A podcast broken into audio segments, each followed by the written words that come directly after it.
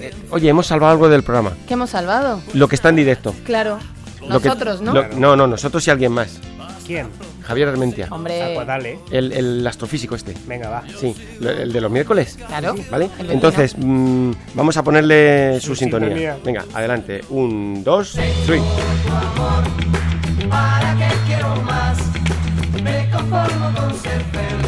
¿Qué más puedo pedir? Armentia.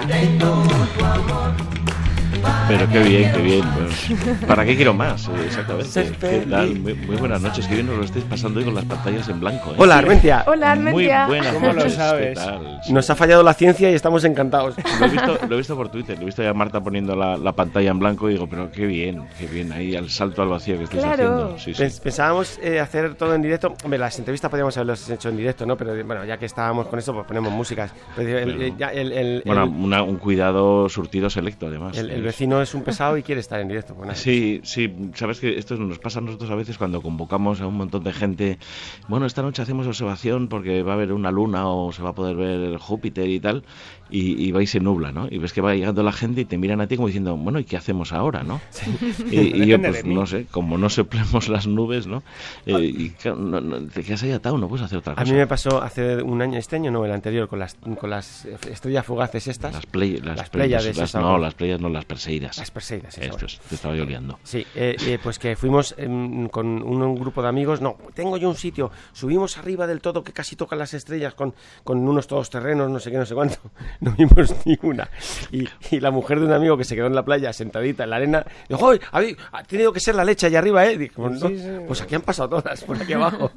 es tremendo. Oye, Sí, es, es lo que tiene la observación del cielo. Se nubla y entonces ya no puedes hacer nada, claro. hablando de estrellas, ¿qué nos vas a contar hoy? Claro, ¿te ¿recuerdas que hace dos semanas estábamos ahí diciendo que los, las formas, los nombres de las constelaciones, me hicisteis ahí unas risas y tal, y dije, bueno, un día tenemos que hablar de, de esto de los dibujos. Ah, es verdad. Claro, sí, claro, porque claro. te dije yo que, que, que yo que yo no sé de dónde se sacaban los, los, los pues yo qué sé, el- por ejemplo, en en lo del zodiaco, eh, la cabra, Claro. porque tú mm, te quitan la Sí. cabra y dices, ahí no hay cabras. O sea, la han dibujado porque les ha dado la gana, pero no. Bueno, de hecho, fíjate que en algunos dibujos, por ejemplo, a Capricornio le ponen una cabra, mm, pero, pero una cabra con, con cola de pez, por ejemplo, que es los dibujos, porque justo coincidía en esa época cuando pasaba por allí en, en, pues el Mediterráneo empezaba un poco la temporada húmeda, estas lluvias así de otoño y así, y entonces le colocaban este tipo de cosas.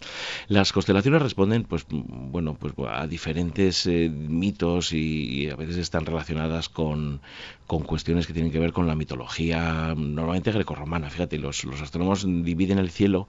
Esto es un poco como estos países que, mm, que rompemos un poco el Sáhara a base de líneas de, de paralelos y de meridianos. ¿no? Pues en el cielo se viene a hacer lo mismo. Esos paralelos y meridianos los puedes pintar en el cielo de forma imaginaria y separar regiones. Y los astrónomos dividen 88 regiones en el cielo, que son las constelaciones modernas. Ah, o sea, que tenemos fronteras ahí arriba. Sí, exactamente. Bueno, lo que pasa es que no le pasa nada a, un- a nadie que pase de un sitio a otro. Lo que pasa es que las estrellas que están en, en- a grandes distancias de nosotros normalmente no se mueven de constelación, ¿no? Por eso los antiguos, pues eh, Alfonso X Sabio decía que era el, el- el cielo de las esferas fijas, ¿no? La esfera de las estrellas fijas, que es lo que está ahí, ¿no? Eh, porque está muy lejos y entonces no las vemos moverse. Entonces, una estrella que está en la constelación del Centauro, pues siempre permanece en Centauro, aunque se van moviendo. Bueno, y nuestro Sol también se va moviendo, ¿no? Pero para los efectos, fíjate, las constelaciones que estamos viendo nosotros ahora eran las mismas que se veían hace 3.000, 4.000 años, cuando en Mesopotamia pues empezaron a dibujar, eh, pues eso, ¿no? Cuando empezaba el- la primavera pusieron ahí animales pues como el carnero, ¿no? Aries, y, y luego el toro, ¿no? De esto, pues un poco la fuerza de la naturaleza. Cuando llegaba el sol a, a- a su máximo, colocaron un león, y, y- y eso viene a ser el zodiaco. Fíjate que es ese zodiaco quiere decir el círculo de los animales, ¿no? el pequeño círculo de los animales, y se refiere un poco a eso. Iban mm, dando más o menos a cada mes su animal o su, o su mito o su parte. Porque más o menos, pues fíjate que la, la división que hacemos del año en 12 meses tiene que ver con las 12 lunas, típicamente 12 lunas llenas que caben en un año. Y, y entonces en cada, cada año, cada mes eh, se va poniendo la luna en una constelación diferente y mes a mes se va poniendo el sol. Esto no lo vemos porque cuando, es de- cuando está el sol está de día, eh, se va poniendo el sol en una constelación diferente. De ahí viene la tradición esa de, del, del zodiaco. pues yo soy, yo nací del 22 de marzo al 22 de abril y soy Aries, ¿no? Y Pues fíjate, lo que es curioso es que ese Mesopotamio, o como se llamara, Hmm. que se inventó toda esa historia, eh, no sabe que, lo, que, lo que ha dejado, ¿no? Porque Pues, pues, pues fíjate, tampoco, tampoco fue la única solución, ¿eh? lo, que hicieron, lo que hicieron allí en, en, la zona que ahora es Irak y todo esto, pues mm, fue una idea que, bueno, pues perduró porque pasó hacia Grecia, donde se puso eh, este, este conocimiento del zodiaco, se empezó a usar para hacer horóscopos para la gente y así, y, lo hemos mantenido, y, bueno, los astrónomos pues lo siguen manteniendo porque es una forma de hablar útil. En, en, China, sin embargo, se les había ocurrido que esa zona, por donde van pasando el Sol, la Luna, los planetas, eh, esa zona de la eclíptica, del zodiaco, eh, eh, por ejemplo, lo dividen en 29, en 29 moradas o estaciones de la Luna, de forma que cada noche la Luna está en una morada diferente. También es una idea bonita, ¿no? Es una forma de contar el mes mirando al cielo. Y entonces, claro, las constelaciones de este tipo pues, son más pequeñitas porque duran solo un día. fíjate que, en el caso de en el caso del Sol tarda mm, en recorrer el, digamos el espacio de una constelación más o menos un mes. Lo que pasa es que hay algunas que tardan más, ¿eh? porque Virgo, por ejemplo, está el Sol está un mes y medio dentro de la constelación de Virgo. Virgo. siempre ha sido muy suyo. Claro, tiene, tiene esas cosas. Otras están muy poquito tiempo. Y luego, para colmo, ahora sabemos, ahora no, pero si te pones a mirar por dónde está pasando el Sol realmente a lo largo del año, visto desde la Tierra, tenemos 14 constelaciones. Hay eh, entre, fíjate, los no sé si alguno de vosotros nació entre el día 30 de noviembre y el 18 de diciembre.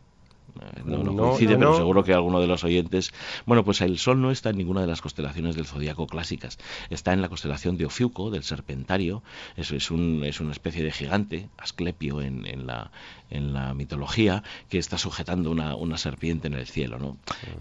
Claro, fíjate que lo más curioso de todo esto es que dices, bueno, fíjate, un serpiente, o está Hércules, este gran gigante, ahora en el cielo de, otoño que empieza dentro de nada, dentro de pues estamos ya empezando aquí el otoño, paso mañana, eh, tenemos muy bien en el cielo pues a, Perseo, a, a Andrómeda, a Casiopea, a Cefeo, a al Pegaso, animales. Que, esas también son otros dibujos que alguien se inventó eh, porque les bueno, salió de vamos, porque claro, tú pones los puntos en el cielo y no se parecen nada. la, osa, mayor, yo cada vez que miro, dice, mira, mira la osa mayor. ¿Qué me estás contando de la osa mayor? ¿Dónde están las patas? ¿Dónde está? Claro, por eso, fíjate, se suele hablar por un lado de la constelación, que es esa región del cielo y que suele tener un dibujo usando normalmente los puntos de las estrellas. Y luego se suele hablar de asterismos o de esos dibujos más característicos. Por ejemplo, el asterismo más conocido de la Osa Mayor son las siete estrellas, que los, eh, que los eh, romanos llamaban los siete bueyes, de ahí viene la palabra septentrión. ¿no? Ah. Y, bueno, esos siete bueyes son las siete estrellas que forman el cazo o el carro de la Osa Mayor, ¿no? que no tiene que ver nada con una osa y que de hecho pues en cada cultura han ido llamando de forma diferente no los, los, los indios de los navajos de, de, América hablaban de siete cazadores eh, en, en, China era muy divertido porque esa parte del cielo le llamaban el, el palacio celeste era donde estaban los, los, dioses y donde eran las moradas de los de los emperadores que morían y había ahí un cuadradito que es el, el centro de la, de la del carro de la osa mayor donde ponían la oficina del burócrata celeste ahí había un señor con su ventanilla y entonces las otras estrellitas que hacen el mango, la cola de la osa mayor, eran para ellos eh, la gente que estaba esperando hacer los papeles. O sea, era, pero, una Javier, ventanilla con gente esperando. Una cosa, fíjate, lo que me llama la atención de todo esto es, por ejemplo, en este caso de, lo de la osa mayor, em, en cualquiera de los casos, los indios, los chinos, nosotros, los griegos, los tal, se fijaron en esas siete estrellas. Claro, porque ¿Por, qué? ¿Por qué? Pues bueno, no siempre pasa, a veces se mezclan unas constelaciones con otras, pero vamos, en, diferentes culturas. Pero claro, cuando tú miras al cielo se ven muy bien esas siete estrellas, ¿no? Ahora las podríamos mirar y dice, pues tiene pinta de un, eh, un aspirador o una cometa, podríamos decir, ¿no? Porque los dibujos en el cielo sí han ido cambiando, los mitos. Eh, pues mira, por ejemplo, en, el cielo del invierno se ven muy bien cuatro estrellas que marcan mm, Orión, que tiene sus tres estrellitas en medio, ¿no? Y esto es el gigante cazador de la mitología griega. Pero, pero en las regiones andinas veían allí un poncho y en medio un puente, o sea que fíjate que no tiene nada que ver. Mm, mm, para, para complicarlo un poco más, los, eh, los aymarás, los incas, veían en el cielo y normalmente casi todas las culturas han unido los puntos para hacer dibujitos, ¿no? Eh, pero eh, ellos veían en la zona de la Vía Láctea hay zonas oscuras y zonas más brillantes y ahí, por ejemplo, imaginaban a dos llamas y, Alfa y Beta el Centauro, dos estrellas que en la tradición europea son un centauro, es decir, un, ser mitológico que tiene el cuerpo de, de, de hombre y mm, bueno todo el digamos no la cabeza de hombre no es el torso del hombre y todo el resto del cuerpo es de caballo. Pues ellos imaginaban eh, en, en, esa zona los ojos precisamente de la llama de, un animal pues normal de, de, los Andes que sin embargo por aquí no conocíamos. Claro o sea lo que viene a decir es que cada uno veía lo que quería ver porque era lo que tenía en, al lado de la choza. Claro, muy posiblemente servían para, para ir enseñando. Por ejemplo, el, el, cielo del otoño, el cielo que tú ves muy bien en la región de otoño, lo reconstruyes un poco con la, con la historia de Casiopea y de Cefeo, que eran reyes de Etiopía, cuenta la, la leyenda, y que, mm, bueno, pues la, la, reina era muy vanidosa, enfadó a las otras diosas y mandaron un montón de plagas a, a Etiopía. Y para que, para salvarse de ese problema, les dijeron, eh, les dijeron que tenían que hacer un sacrificio, ya sabes cómo son las historias estas, y pusieron a Andrómeda, que era la hija también muy guapa de, de, de, de Casiopea, la ataron, la, la, pusieron encadenada al lado del mar para que llegara un enorme monstruo marino, Cetus, la ballena, y se lo comiera. ¿no? Y, y en esas llegó Perseo, que venía de vencer a la gorgona, a la, con, su, con su cabeza, la medusa esa que, se convertía, uh -huh. que convertía a la gente en, en piedra. piedra. Bueno, pues, pues fíjate, esa, todas esas historias están puestas en una región del cielo que al comienzo de las noches, ya en septiembre y durante todo este otoño, se ve muy bien al, en la primera parte de la noche. ¿no?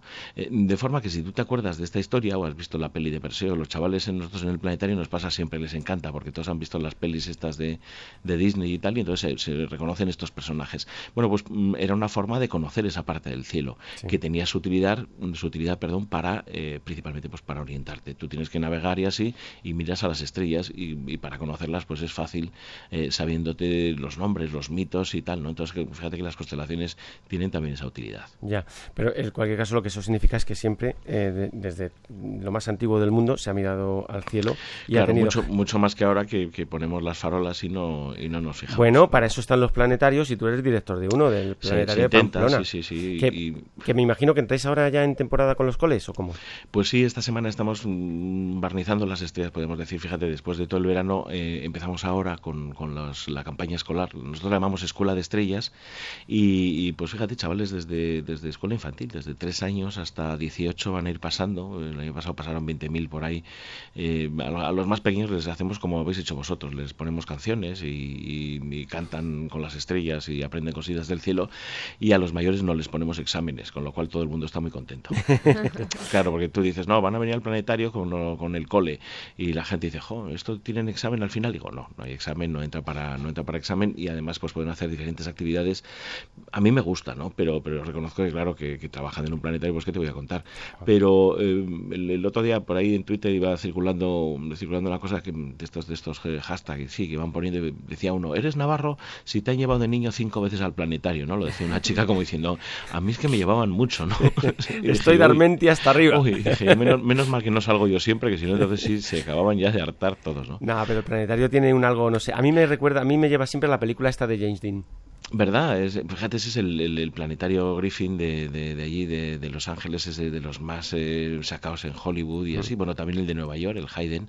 Eh, lo cierto es que, es que son esos lugares eh, muy, muy especiales, ¿no? Te, te, sientas, se hace de noche en pleno día, eh, puedes ver el cielo, ponemos musiquitas así suaves, casi como hacéis vosotros aquí. Es una gozada ahí, se duerme, se duerme ahí uno perfecto. Y eso también, también. Tenemos unas cuantas sesiones eh, así a media tarde que, que, bueno, alguno las acompaña con sus ronquidos también. Véanse las estrellas motorizadas. No, bueno, lo que hacemos siempre en los programas de planetarios es hacemos producciones pues contando cosas del cielo.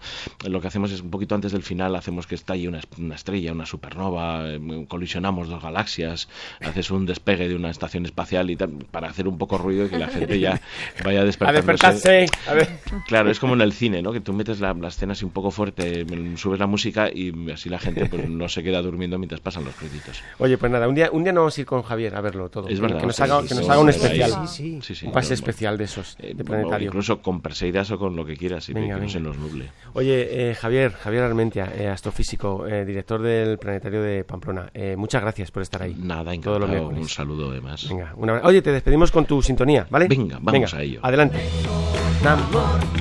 ¿Para qué quiero más? Me conformo con ser feliz. Adiós, Javier. Hasta luego. Adiós. Javier Armentia.